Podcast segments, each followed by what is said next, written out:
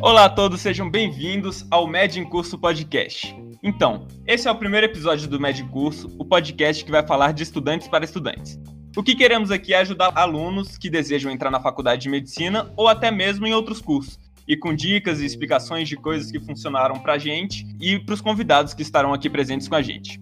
A gente vai falar sobre dúvidas que nós tivemos nesse processo, dúvidas de pré-vestibular, dúvidas até mesmo existenciais que a gente apresenta durante todo esse percurso, que sabemos que é um percurso muito difícil, e a gente vai tentar passar para vocês todo o nosso conhecimento. Isso mesmo, Pepe. E, enfim, né, nós queremos basicamente ajudar tanto quem vai fazer Enem ou os vestibulares aí da vida, mas para além disso, a gente quer ajudar também a galera que já está na faculdade, especialmente na faculdade de medicina, né, trocar aquelas dicas, aqueles conselhos, é, especificamente para pessoas que já que ainda estão para passar o que a gente está passando já.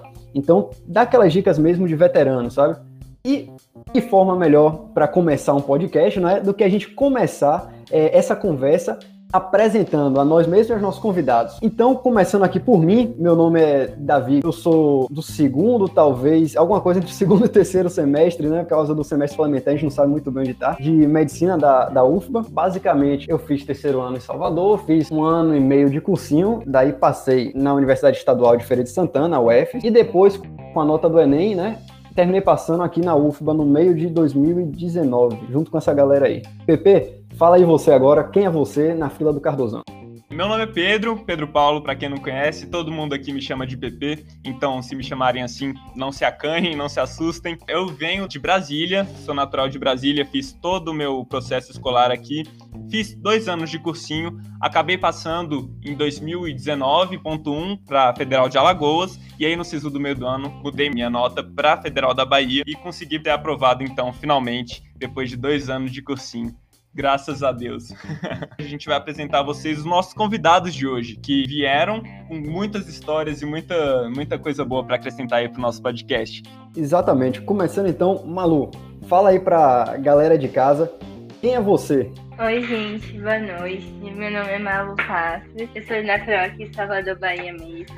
Eu fiz também um ano de cursinho, só que foram dois intensivos, né? Eu escolhi achando, acreditando que o ritmo seria um pouco diferente do que foi meu terceiro ano, né? É um ritmo muito enlouquecedor que não me fez bem. E aí eu passei no final do, desse ano de cursinho, em 2019.1, na Escola Baiana de Medicina e Saúde Pública, a Baiana, né, aqui em Salvador, e em 2019.2 na Federal aqui da Bahia. Então, Cauã, você, nosso grande amigo aí da faculdade, se apresenta também para os nossos ouvintes. Quem é você? Da onde você vem? Qual é a sua história?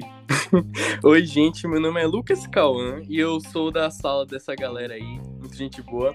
É, eu quero dizer, primeiramente, que é uma grande satisfação estar aqui nesse podcast. É, vou logo dizendo que eu sou fã número um, tá? Então, minha história, né? Eu sou daqui de Salvador mesmo. Sempre foi meu sonho passar na UFPA, mas eu, eu vim de um colégio católico que não era muito focado pro Enem. Então, por mais que eu sempre tenha sido CDF, assim, eu sabia já que, tipo, seria muito difícil passar, assim, de primeira em medicina em federal. Então, eu fiz um ano de cursinho e eu acertei, né, o que ainda tava precisando. Consegui passar em 2019.1 na estadual daqui da Bahia. E no meio do ano é, de 2019 eu passei na UFBA realizando meu sonho. Que histórias lindas, é grandes histórias de sucesso, né? Afinal, passar na federal todo mundo sabe que é uma grande dificuldade, para a maioria pelo menos. E no geral, nós todos temos que comemorar por estar onde estamos hoje. E aí é isso que a gente quer para vocês também que estão ouvindo: tirar uma nota boa no, no Enem, conseguir a aprovação do sonho, seja em medicina ou seja o curso que vocês quiserem. E agora, com as apresentações feitas, a gente vai passar para o tema do nosso primeiro podcast nosso primeiro episódio, esse episódio piloto, a gente vai estar tá falando um pouco sobre o Enem e mais especificamente sobre as semanas pré-ENEM, esse período curtinho, assim, que, que a gente sabe que tem que estudar, mas a gente fica em dúvida do quão que a gente estuda, se a gente vai, vai estudar e vai ficar mais em dúvida do que a gente já estava antes, enfim. A gente vai resolver tratar desse assunto, até porque a gente está vivendo num ano tão atípico que é 2020. É importante lembrar aqui para os ouvintes, especificamente a galera aí do pré-vestibular, que, como eu costumo dizer, não existem as tábuas da lei do vestibular, né? O que a gente diz aqui não é lei, não é uma verdade inquestionável. É basicamente o que a gente pretende aqui é trocar com vocês coisas que funcionaram para nós, para nossos convidados, para que vocês possam escolher por conta própria o que melhor convém, ou então, se quiserem também, ignorar algumas outras coisas. Mas enfim, basicamente é importante que vocês lembrem que usem o que melhor funciona para vocês. Não existe uma lei, não existe uma regra. O melhor é usar o que serve para vocês. Bom, eu acho que essa pergunta agora que eu vou fazer, ela pode ter diferença, né? Assim, porque a gente tem os alunos de terceiro ano e a gente tem os alunos de cursinho. Todos que passaram pelo cursinho já foram alunos de terceiro ano, mas o contrário não é certo, né? A gente sabe que os alunos de terceiro ano têm algumas dificuldades a mais do que os outros alunos. E falando disso, eu tenho essa pergunta que é assim: vocês acham que as provas de terceiro ano influenciam na nossa caminhada até o Enem? Vocês acham que há uma dificuldade a mais que é imposta ali no ensino médio pra gente? Emendando aí uma dúvida, tipo, no colégio de vocês, é, quando tava chegando perto do Enem, vocês ainda tinham provas para fazer ou já tinha, tipo, encerrado quando vocês fizeram o terceiro ano? Tipo, no meu terceiro ano, meio que as provas encerraram um pouco antes, mas eu conheço gente que, tipo, na semana antes do Enem teve prova final ainda. Como é que foi isso para vocês? Eu acho que com certeza, assim, sabe? Principalmente quando no, o colégio não é muito voltado, assim, preparado pro Enem, o estudante acaba tendo que se repartir em dois para dar conta daquilo tudo. É muito difícil, assim, você tá saindo de um ambiente, que é o colégio, um espaço bem familiar, para ir pro universo desconhecido, lidar dessas duas coisas ao mesmo tempo. Eu acho complicado. Eu concordo com o Caio também. A gente acaba se dividindo em dois, como até comecei falando, né? Que é uma pressão aí pra você passar no terceiro ano. E a escola te põe essa pressão de passar no Enem de primeira, de tipo colocar no outdoor da escola. Mas na minha experiência de terceiro ano, praticamente todas as minhas provas de terceiro ano foram feitas com questão, questões de Enem. Claro que tinha que estudar, eu estudava, né? Eu me dividi, me dividi, mas não acredito que foi uma divisão tão nítida por causa desse formato das provas que eu, que eu fiz, sabe? Sem falar que muitas minhas provas tinham simulados, além das provas do colégio. Que aí sim, os simulados eu acredito que são essenciais para terceiro ano, para cursinho. E o que, que vocês acham assim da preparação, essa reta final? A gente tem as provas finais, né, de ensino médio. Agora que a gente já passou, vocês têm alguma, alguma dica para dar? A gente sabe que a pessoa tem que se preparar tanto para as provas finais, né, de ensino médio, que é difícil. Querendo ou não, mesmo o aluno mais CDF de todos, ele vai ter alguma dificuldade, né? É, como é que faz para intercalar? Vocês têm, vocês têm alguma noção, tipo, alguma dica que, que possam dar? Velho, como eu disse assim, é, meu colégio não era nada focado, então a gente tinha esse problema mesmo. Um período, um pouco tempo antes, a gente ainda tinha provas a realizar, então era bem difícil. Então, por isso que eu sempre tentei assim, fazer o meu máximo desde o começo do ano, garantir minha nota ali, e depois eu, eu me jogava no Enem, sabe? É, minhas provas terminaram mais ou menos um mês antes do Enem. Só que como a rotina desse ano é muito puxada, muitos assuntos eu acabei dando na beira do Enem, sabe? Tipo assim, eu dei assim, revisei, porque a gente acaba dando no ensino médio, mas, por exemplo, geometria analítica, se eu não me engano, eu dei numa aula de tarde. Tipo assim, na semana do Enem, todo mundo já morto, pensando em tudo menos naquilo. E a gente teve esses assuntos pontuais que ficaram faltando, então foi bem complicado esse quesito de ter assuntos que você precisava e não tinha. Primeiro que a galera, a maior parte nem ia para essa aula devido a todos esses fatores emocionais, físicos mesmo, né, que envolvem a semana pré-ENEM. E ainda juntando com um assunto novo, pressão, é complicado, né? E eu não considero que é um assunto fácil, né? Pra mim nunca foi geometria analítica, nunca foi fácil. Então, você revisar ali na beira do Enem, você nem, nem faz questão, nem treina, né? Lembrando agora, vendo tudo que a gente já passou, a gente tem diversos lugares na internet que a gente consegue achar os assuntos que caem mais no Enem, né? Porque, por exemplo, Malu falou agora de geometria analítica. Geometria analítica geralmente cai em o quê? Duas, três questões? Se eu não me engano, assim, a minha percepção, né? Caem duas, três questões e geralmente não valem tanto, até porque seriam consideradas questões mais difíceis. De acordo com o TRI, como a gente sabe, ou não sabe, já vou dizendo aqui para vocês, ele vai contar mais se você acertar as questões fáceis, né? Você tem que acertar as fáceis e as médias e as difíceis vão te diferenciar. É bom você acertar também, óbvio, é sempre bom acertar todos. Mas no fim das contas, o que é melhor é você acertar as fáceis e as médias. Senão o TRI vai contar como se estivesse chutando, vai diminuir a nota. Então fica a dica para vocês. Eu acho importante vocês olharem o que mais precisa estudar para essas semanas mais perto. Chegou nessa época, a gente tem que focar em fazer a prova. Não adianta chorar pelo leite derramado. Tipo, você não quer ser falando aí na prova de matemática, né, que o PP comentou e tal, você não quer ser o, o re, reinventar a matemática. Você quer passar numa prova, então a ideia nessa semana de revisão é o cara tentar ser estratégico e mirar no que cai mais ou naquilo que cai muito ele tem dificuldade. Tipo, não trocaria aprender matemática básica para aprender logaritmo, por exemplo, que normalmente são questões mais difíceis, coisa nesse sentido. Concordo totalmente com vocês. Eu não tinha essa clareza no meu terceiro ano de que focar no que mais cai. Eu até acredito que meu colégio deixou esses assuntos que caem menos para o final, sabendo nisso, né, tendo essa em vista um assunto que cai menos ou que são mais difíceis, mas eu não tinha, então me deixou muito nervosa, me abalou bastante.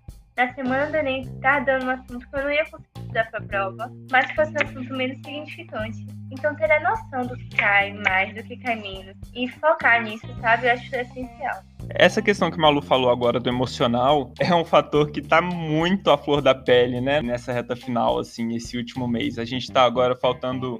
Na data de hoje, a gravação, a gente tá gravando no dia 29, faltam poucas semanas pro Enem, e a gente sabe que o emocional fica abalado, assim, se a gente vê alguma coisa que a gente não lembrava mais, a gente acha que esqueceu de tudo, coisas assim. Então, o que eu fazia era me, me focar no que eu já sabia, sempre me focar no que eu já sabia. O que eu fiz depois, né? No ensino médio eu também não tinha essa clareza. Então é bom já passar para vocês que assim, não vai cair tudo que vocês viram.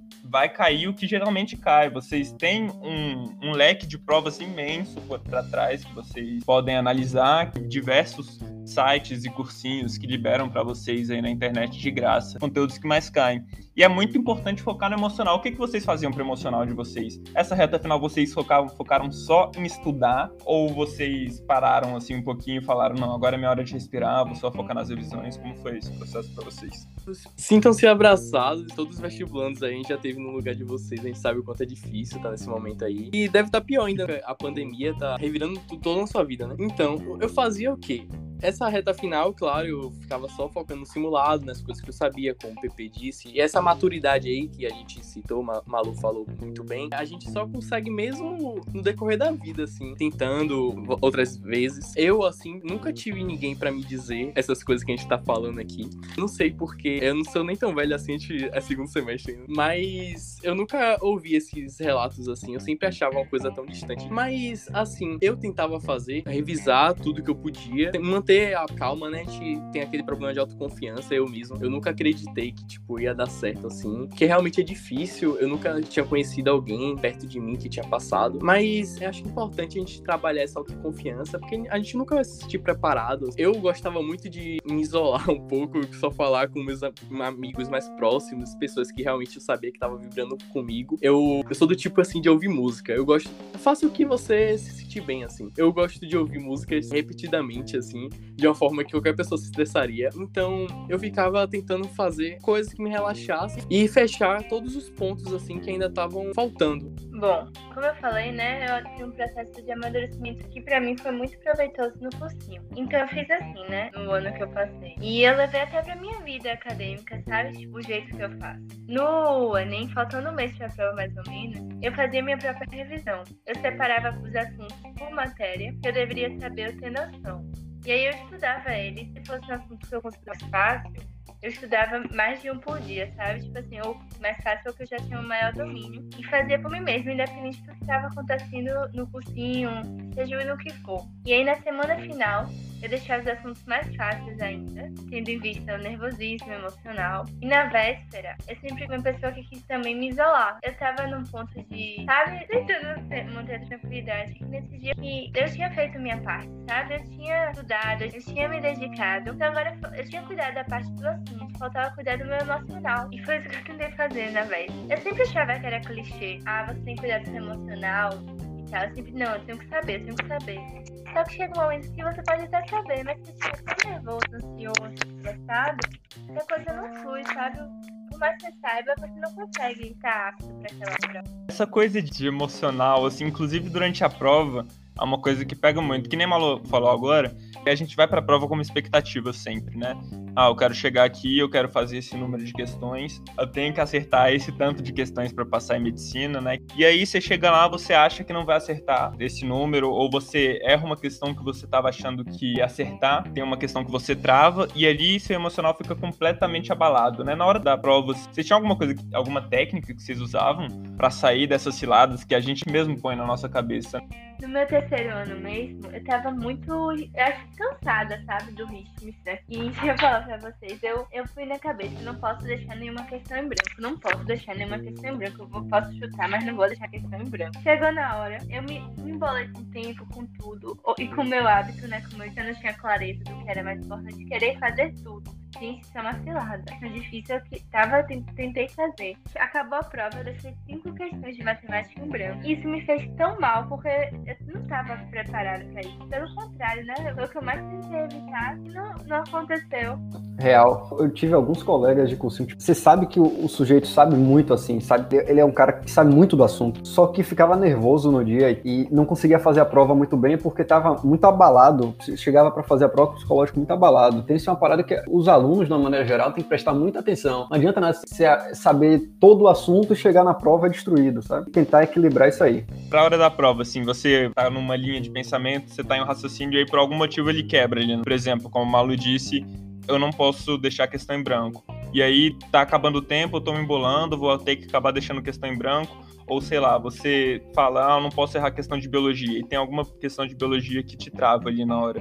Sabe aquele momento que começa a subir a travar a garganta, assim. Velho, tipo assim, ó. É, eu tinha. A gente tem aquela parada de se comparar muito com as pessoas. Eu não. É autoconfiança que eu disse, né? Eu olhava as pessoas, sempre tem aquela galera no cursinho que, ah, todo modo bom dia, faz pergunta pro professor, fica lá na frente. E, tipo, você acha que aquela galera que vai passar não é você. Então eu me comparava muito, mas a gente tem que se conhecer. A minha forma de estudar era essa. Eu assistia as aulas, eu sugava, tipo assim, tudo que eu podia dali e anotava tudo que eu achava importante chegava em casa, revisava o caderno mesmo, pra conseguir botar os módulos em dia. Nossa, é, tipo, muito longe disso. No máximo, assim, de natureza. eu tava pecando, mas. E, mas, assim, um cargo forte era o simulado mesmo. Eu fazia, tipo, todos os simulados da, da semana, toda semana. Mais de umas vezes, porque tinha o do Enem, né? No sábado. E tinha, às vezes, de particulares, assim. Eu fazia todos no meu cursinho. Aí, é, depois eu corrigia. Tipo, meu momento mais, assim, de revisão era justamente esse, o de você corrigir os seus erros. E é aí que eu cresci, assim. Eu fui evoluindo nesse sentido. Eu tive um professor que sempre falava assim que Enem é uma maratona. Então, é com a prática que você vai chegando. Eu sempre tive esse problema com o tempo. Eu não tinha essa maturidade também de saber pular quando a questão tá difícil. É muito importante, pelo que o PP já citou do TRI. Então, a gente tem que saber o que fazer. Eu tinha a estratégia, como eu me dava bem, que era começar por certa área do conhecimento, depois que eu já li o tema da redação e tudo mais. Eu tentava manter manter a calma, era só eu e eu, assim. E essa maturidade toda eu fui adquirindo no decorrer do tempo com os simulados mesmo. Eu acredito que é isso, é você manter a calma. Por exemplo, no dia da redação, eu lia a redação, me preparava emocionalmente pro que tava pra vir, fazia aquela tempestade de ideias e voltava. E aí, o meu problema de tempo sempre foi na redação. E o que acho que fez uma grande diferença foi eu ter treinado bastante o, por tempo não só a prática, a técnica, mas o tempo faz muita diferença. Cada segundo conta. Então você, quando tá com a mente mais cansada, lê a redação, lê os textinhos que são muito importantes, né? Os textos orientadores. E vai pulando, gente. Vai pulando sem dó. Que, tipo, você provavelmente tá pulando com uma questão que tá com dificuldade. É que todo mundo pode estar também, sabe? Então a nota da questão vai baixar e vai, vai dar tudo certo. A gente tocou nessa questão da redação. É, é, eu sei que a gente tá na reta final aí, falta um mês, né, pro Enem. É, então, por mais. Se você não puder, assim, fazer os temas mais relevantes, pesquisar temas possíveis do Enem, que às vezes nem cai, é uma coisa totalmente diferente. É, pelo menos pesquise, assim, leia um pouco, é, veja pense no que você pode trazer de é, curiosidade, o que você pode agregar ali na sua redação. Essa maneira também é legal, assim, de você ganhar essa melhor desenvolvimento, né, é, em, na escrita da redação. Aqui, como a gente está falando que é um papo descontraído, se é um papo entre amigos, eu vou falar a minha realidade. Eu nunca fui muito de fazer redação. Eu, eu fazia só as do simulado. Assim, eu não recomendo. Funcionou para mim, mas pode ter sido plena sorte. Eu fazia todas as do simulado sempre. Eu sempre foquei muito em fazer simulado. Mas essas redações que eles passavam constantemente, pelo menos no meu cursinho, eles passavam redação toda semana, né? Eu, eu sinceramente, fazia vista grossa, assim. Fazia uma ou outra para falar que fiz, mas nunca fui de fazer assiduamente. Então, não necessariamente isso vai determinar a sua nota, sabe? Você ter feito todas as redações do ano ou não. Mas é importante também porque vai que cai um tema parecido, sabe? Provavelmente não vai cair o tema naquelas redações que você fez durante o ano, ele não vai cair no Enem, mas vai cair um tema parecido. Então, sei lá, a gente faz um tema que tem a ver com a sensibilidade, e aí no Enem cai alguma coisa falando sobre surdos. Isso você já consegue linkar. Então é importante você fazer, mas se você não fez, não se preocupe, porque eu também não fiz. passando minha experiência. Já que vocês estão falando de redação, assim, nessa reta final, vocês fizeram, sei lá, duas, três semanas pro Enem. Vocês fizeram algum, alguma preparação especial em redação? Vocês estudaram diferente alguma coisa? Como é que foi mais ou menos o preparo nessa reta final de redação aí para vocês? Para mim, a redação não, não teve, assim, na reta final. Eu acho que foi um processo de construção, sabe? Pelo menos para mim funcionou assim. Ao longo do ano, eu construí meus conhecimentos culturais, minhas manhas, né? Como eu citei uma de, desse, dessa tempestade de ideias. E foquei muito no que eu tava errando mais, sabe? Eu tive a oportunidade de ter minhas redações corrigidas por professores e focar no que eles apontavam como erro, sabe? E claro, daquela lidinha nas frases, daquela lidinha no que estava acontecendo no mundo. E foi mais ou menos isso, sabe? Não foi nada especial mas foi uma intensificação de um processo que já estava ocorrendo. Inclusive, é, minha última redação que eu fiz, o tema foi fake news. A última redação que eu fiz no cursinho. E caiu na prova a manipulação do controle de dados na internet. Não é igual, eu acho que muita gente se confundiu, não é. Mas eu usei as referências culturais, sabe? Já foi uma base para mim. E eu, ao contrário de PP, eu era doida da redação, porque era uma coisa que eu gostava, sempre tive assim mais facilidade, então eu queria me garantir, sabe? Eu cheguei a fazer tipo duas, três redações por semana, fora reescrita. Então eu era louca da redação, mas não me julguem. Mas acho tudo sem exagero também. Nada de mais nem de menos é bom. Na vida, acho que nada. Exatamente isso que você falou, tipo, a gente tem que usar as frases, é bem legal, assim, ter frases que encaixam em vários temas, mas é importante tipo, você saber quando usar, né? Não pode largar, tem que encaixar bem e você construir ali a, a linha de raciocínio. Uma coisa assim que acho engraçado ressaltar é que a redação, né, que é do nosso Enem, eu usei a série da Netflix Black Mirror como crítica social e eu adorava usar assim, tipo, as pessoas têm medo, eu acho. Pode usar música, pode usar qualquer coisa que esteja na sua área do conhecimento e você tem aptidão para falar e você vai se destacar.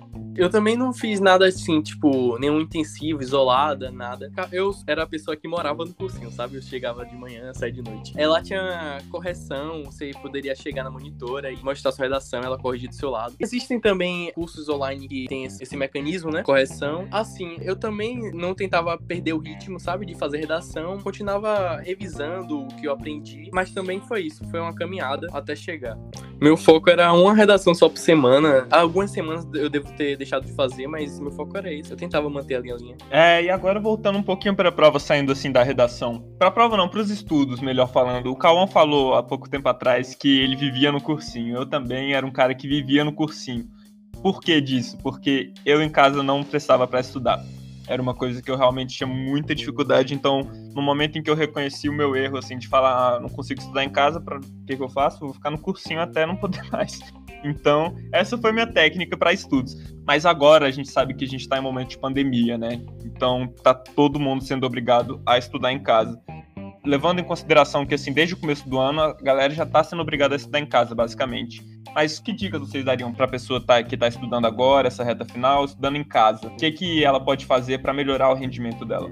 É bom. Estudar em casa tem sido um desafio, né? Nesse AD, na faculdade, tem sido bem, bem desafiante manter foco, concentração nas aulas, manter o ritmo de estudo. Mas, gente, não desistam. O sonho de vocês, né? Que é que esse sonho tão lindo que a gente cultiva, tá perto, vale a pena manter. Mas quanto a isso, eu, diferente de vocês, eu que eu pudesse menos ficar no cursinho, eu ficava. Não por nada. Mas eu gosto, gosto muito de estudar em casa. Não ter aula em casa, porque eu não, mas estudar em casa. Então eu assistia minhas aulas e ia correndo para casa. E tinha meu ritmo, sabe? uma matéria por dia. Nos dias que eu tava mais livre, tipo assim, com matérias menos pesadas no cursinho, eu pegava as mais pesadas em casa para estudar. Então, sempre conciliando, sabe? Não botando nada que fosse muito pesado para mim. Por exemplo, eu sou uma pessoa que dorme muito cedo. Então, eu tentava não, não ultrapassar esse meu limite de sono. Claro que é, que é muito pouco possível. Mas eu tentava manter meu ritmo de sono. É, voltei a praticar exercício físico, que foi uma coisa que eu senti muita diferença na minha preparação. Como a gente já falou, né? Faz parte do emocional. E eu tinha meu tempo religioso de, de fazer exercício físico, de ir pra academia. E mudou muito, sabe? Eu criei uma rotina que eu conseguia incluir atividade física sem comprometer meus estudos e vice-versa. Como você fazia, Malu? Você que gosta de estudar em casa, você gosta de ter o seu cantinho especial, você estuda dentro do quarto? Ou isso é uma coisa que tanto faz para você? Só de estar em casa já tá bom? Não, ter meu cantinho no meu quarto com a porta fechada, sempre com o computador ligado, porque se surgisse alguma dúvida, já pesquisava no Google, já abria o livro, sabe? Tinha, tinha meu santuário. Eu sou muito de escrever, então sempre passando a limpo algum resumo. Isso no, na reta final, eu sempre escrevendo, sabe? Os tópicos mais importantes e tal. Porque eu sou uma pessoa da escrita, mas também no estudo reservado, com a porta fechada. Estudar com música nunca funcionou muito para mim. Já me falaram que quando a música é clássica, que não tem letra, né, instrumental, é melhor. Mesmo assim, para mim nunca funcionou não. Nossa, eu estudava muito com música, matérias tipo assim, matemática, sabe? Que eu não precisava pensar muito, era tipo cálculo, eu adorava. E falando sobre isso, estudar em casa, é, eu sei que cada um tem uma condição diferente, assim, mas eu acho que o importante é a gente manter uma rotina, né? Muito difícil, assim. A gente viveu um pouco isso nesse semestre aí que a gente teve, suplementar remoto. Eu tentei acordar todos esses dias aí, tipo, sei lá, sete horas, assim, manter uma rotina. E é importante isso mesmo, tipo, chegar em casa e falava, eu vou ter aula, tudo mais, tente me atrapalhar. Eu sou muito, assim, eu preciso ter meu momento na paz, tranquilidade. Eu não consigo estudar muito na agonia. É, eu, eu acho que no geral, assim, cada um tem que fazer o que der mais certo para cada um. Eu, no meu caso, como eu disse, eu não gostava de ter muita coisa na minha cabeça, muito em cima da prova. Mas tem gente que gosta, tem gente que gosta de revisar. E, enfim, dentre todas essas experiências, falando justamente sobre revisar os simulados. Para mim, pelo menos, eu lembro muito bem que esse foi um ponto-chave na minha aprovação, que foi começar a realmente parar e olhar as questões que eu tava errando e correr atrás disso. Eu mesmo tinha muito medo de chegar na, naquela prova que eu vi que eu tinha ido mal olhar e só ficar triste, sabe? Mas na realidade tem que mudar esse pensamento. Eu mudei esse pensamento e vi que eu precisava voltar naquela prova e ver as coisas que eu errei para aprender. Então, às vezes, eu só ia lá, olhava o resultado do meu simulado e falava, ah, tá bom, esse simulado eu não fui tão bem. Vamos pro próximo. Mas não, você tem que pegar aquele simulado, ver, corrigir todas as questões e olhar tudo que você errou ou não. Tanto isso para os simulados quanto para todos os vestibulares. Essa é uma dica muito importante, né, que me recorreu agora enfim. Exatamente. Isso aí agrega muito mais do que você estudar teoria nesse momento.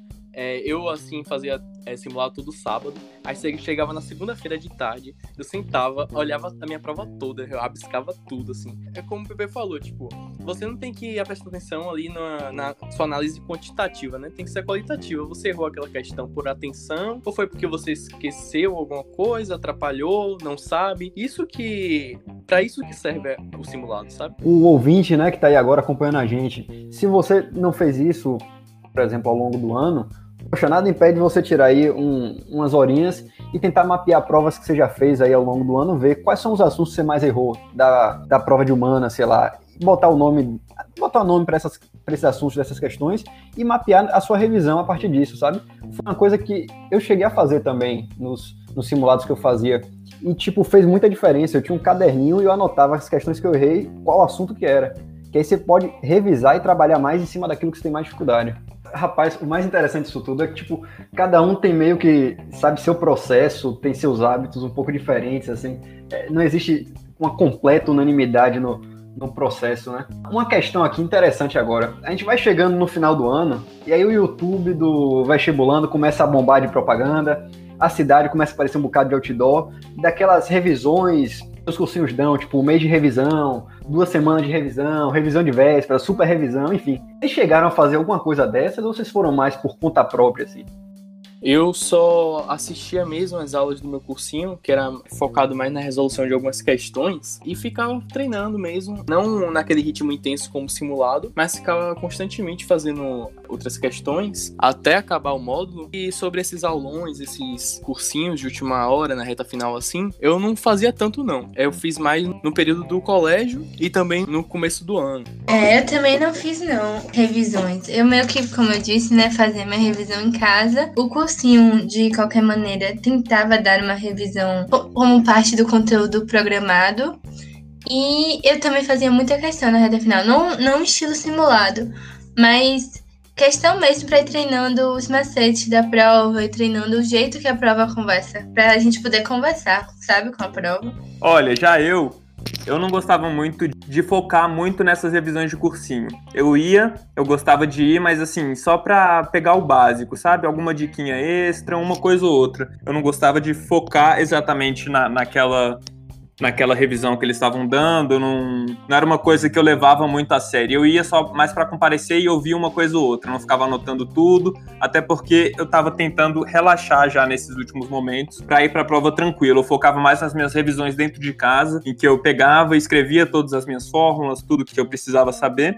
Assim, eu acho que uma pegada mais ia no que o cursinho dava, sabe? Era nessa, como falaram, tipo, chega acho que no último mês, aí o cursinho entra naquela pegada de fazer revisão do currículo dele mesmo no extensivo, e daí eu ia nessa, mas eu tinha meu, eu, eu sou meio metódico, daí eu botava tipo o que é que eu ia estudar e botava uns prazos para fazer, estudando em casa, então meio que complementava, sabe, tipo o que eu via na revisão do cursinho, revisava em casa por conta própria, mas para me matricular em curso extra focado em revisão, nunca fiz isso não.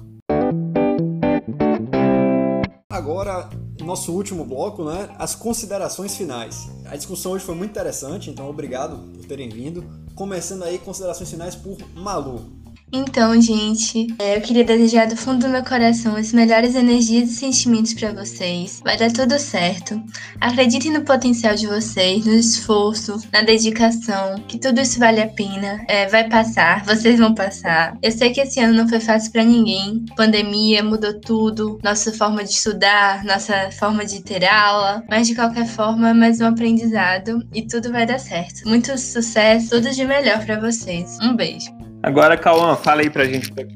Então, como minha amiga Malu aí já disse perfeitamente, só quem passa por esse processo sabe o quanto é difícil, ainda mais no período da pandemia. A gente já esteve aí do lado de vocês. A você ouvinte que nos ouviu até agora, desejo que fique tudo bem. Estamos torcendo por você. Se cuide, vai dar tudo certo.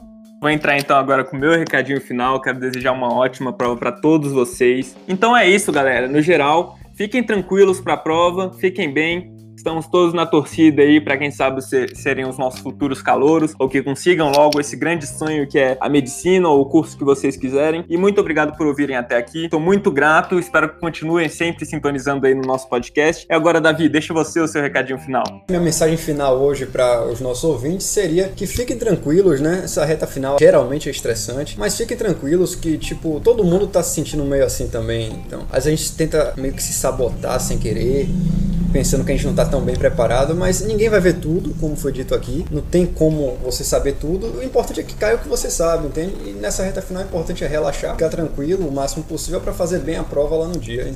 Esse é o podcast Média em Curso. Estamos disponíveis no Spotify, Google Podcast e Deezer. Se você gostou do nosso conteúdo, não se esqueça de assinar o programa no seu agregador de podcasts favorito. Também nos siga no nosso Instagram, Med.Encurso. Lá você pode tirar suas dúvidas, dar sugestões, críticas e se comunicar com a gente. Muito obrigado e até a próxima!